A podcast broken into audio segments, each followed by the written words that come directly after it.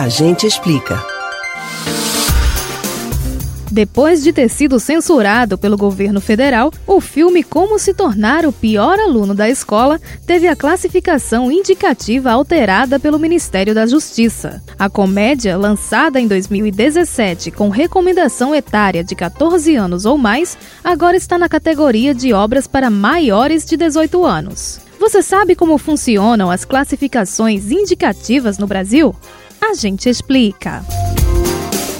A classificação indicativa é uma orientação que busca ajudar as famílias na escolha dos conteúdos audiovisuais que podem ser consumidos por cada faixa etária. A indicação é atribuída pelo Ministério da Justiça e Segurança Pública, que considera dispositivos legais como a Constituição Federal, o Estatuto da Criança e do Adolescente e as portarias do próprio Ministério, além de recomendações dos produtores das obras. Os produtos passíveis de classificação incluem diversões e espetáculos públicos, programas de rádio e TV, filmes, trailers e teasers destinados a espaços de exibição físicos ou digitais e jogos eletrônicos e de interpretação de personagens. Os critérios observados para estabelecer as categorias das obras reúnem três eixos temáticos: violência, sexo e nudez e drogas. Esses parâmetros estão colocados no Guia Prático de Classificação Indicativa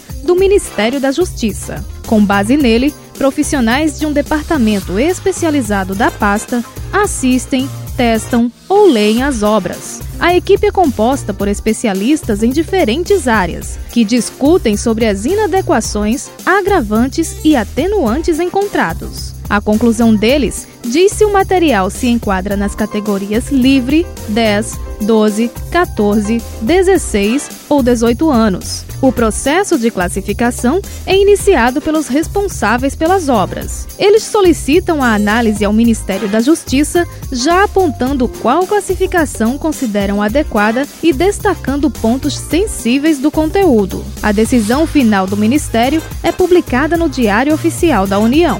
Dependendo do tipo de obra, mesmo depois de já ter ido a público, a classificação pode ser alterada pela pasta, mas o Ministério da Justiça não pode punir produtores ou emissoras que desobedecerem a classificação. Quem pode aplicar sanções é o Poder Judiciário ou o Ministério Público. O governo também não pode proibir a transmissão de programas, a apresentação de espetáculos ou a exibição de filmes. O poder de decisão sobre os conteúdos audiovisuais consumidos é das famílias.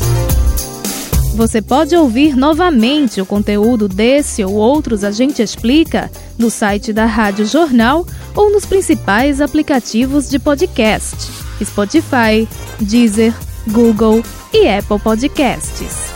Betânia Ribeiro para o Rádio Livre.